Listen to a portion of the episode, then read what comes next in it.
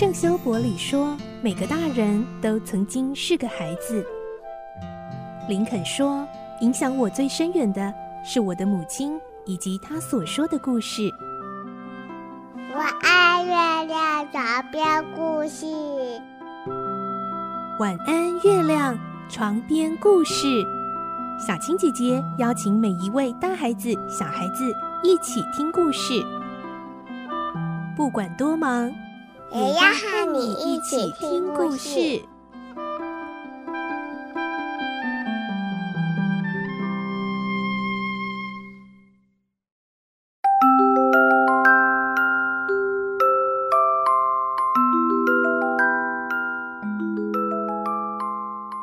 晚安，欢迎你和我们一起听故事。我是小青姐姐，我们继续来听《格列佛游记》，今天是二十七集。我们会听到格列佛漂流到了一座荒岛，这里没有小人，也没有大人了。可是他一觉醒来，却发现天空中竟然飘来一座岛。来听今天的故事。《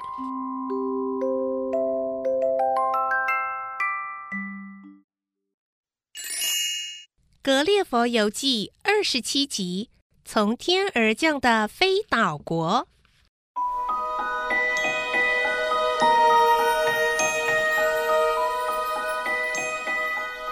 第二天上午，我好不容易说服自己爬起来到岩石中探索，但心中依旧感到茫然。忽然，眼前原本明亮的天色暗淡下来，却不像是被云遮蔽的样子。我转过身，发现，在二英里高的空中，有块不透明物体正朝这边前进。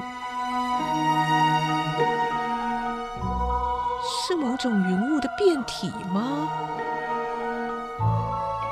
我觉得有点不安。然而，气温并没有因此转凉，空气也没有特别潮湿，只感觉像是站在山的阴凉处一样啊。越来越近了，那庞然大物渐渐逼近，看得出底面异常的平滑，海水反光映在底面闪闪发亮。上帝啊！哦，这是你派来的飞船吗？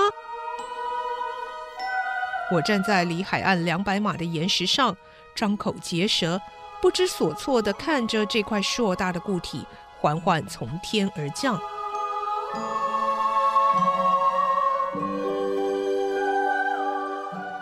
当它降落到一英里高的时候，我急忙取出袖珍望远镜，仔细的观察，清清楚楚的看到无数的人在它边缘走动。我的手颤抖的几乎不停使唤，眼前竟是一座飘在空中的岛屿，上面不但住满了人。还能任意升降前行，这，竟然是一座会飞的岛！喂，飞岛上的人，我在这儿呢！那座岛似乎停顿了一下，啊，岛上的人听见了，我感到狂喜。不久，飞岛越飞越近，已经能用肉眼看到它周边围绕着几层通道。每隔一段距离就有楼梯连接上下，在最低的一层走道上，有一些人用长线准备垂入海里钓鱼呢。好心的飞岛人，请帮助我吧！有许多人聚集在一起，一面指着我，一面互相比手画脚，显然是在讨论我。突然，有四五个人飞也似的跑上阶梯，直奔向岛顶。如果我猜的没错，他们是去向岛上的主人报告了。我舔了舔发干的双唇，仰头耐心等待。一时间，岛边人数大增，岛屿明显的开始运行。不到半个钟头，最低层的走廊就和我站立的岩石是平行的了，相去不到百码。这时，我更是伸长脖子，苦苦哀求着说：“好心人，我不会麻烦你们太多的。”立于高处最靠近我的那几位看起来像是名流显贵，他们不时俯瞰着我，互相热烈讨论。那什么？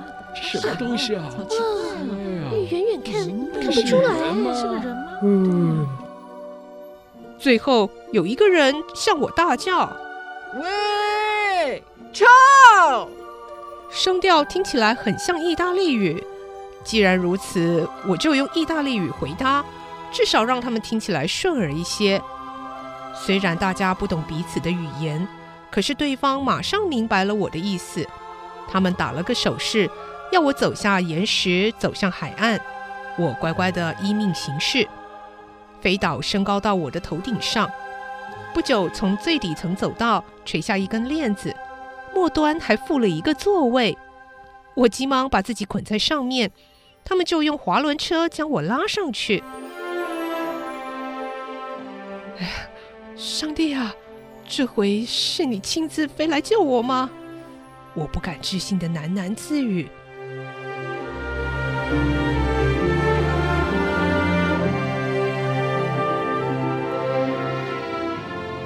登上飞岛后，马上有一群人上前围绕着我，一直盯着我看，好像我是怪物似的。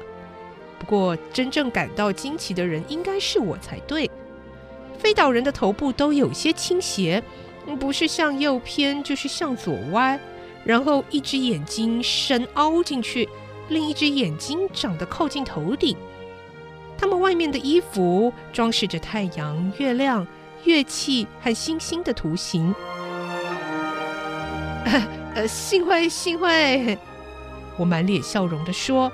接着跟随带路的人进入宫廷正殿，他们的皇帝坐在宝座上，一些达官显贵和大臣们站立在两边。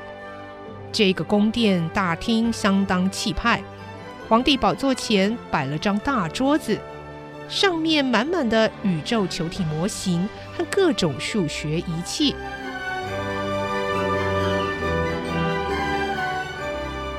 启禀陛下。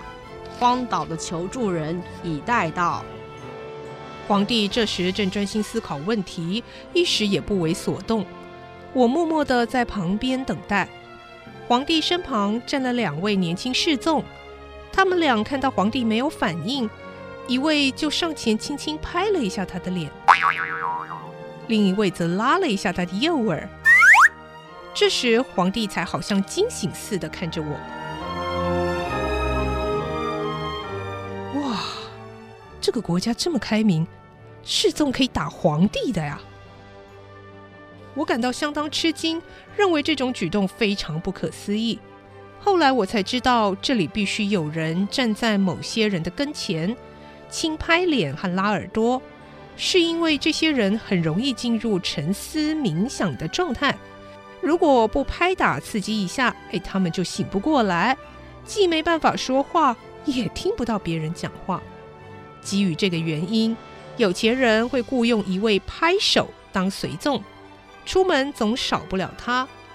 这位拍手的责任就是当主人和别人在会谈时，先用一种柄上有圆球的手杖，在要说话的人脸上轻拍几下，然后再拉拉听话人的右耳。想来真是有点好笑。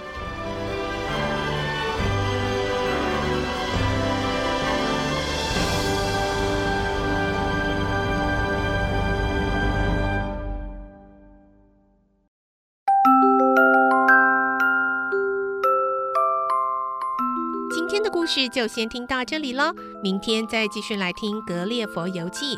我是小青姐姐，祝你有个好梦，晚安，拜拜。小朋友要睡觉了，晚安。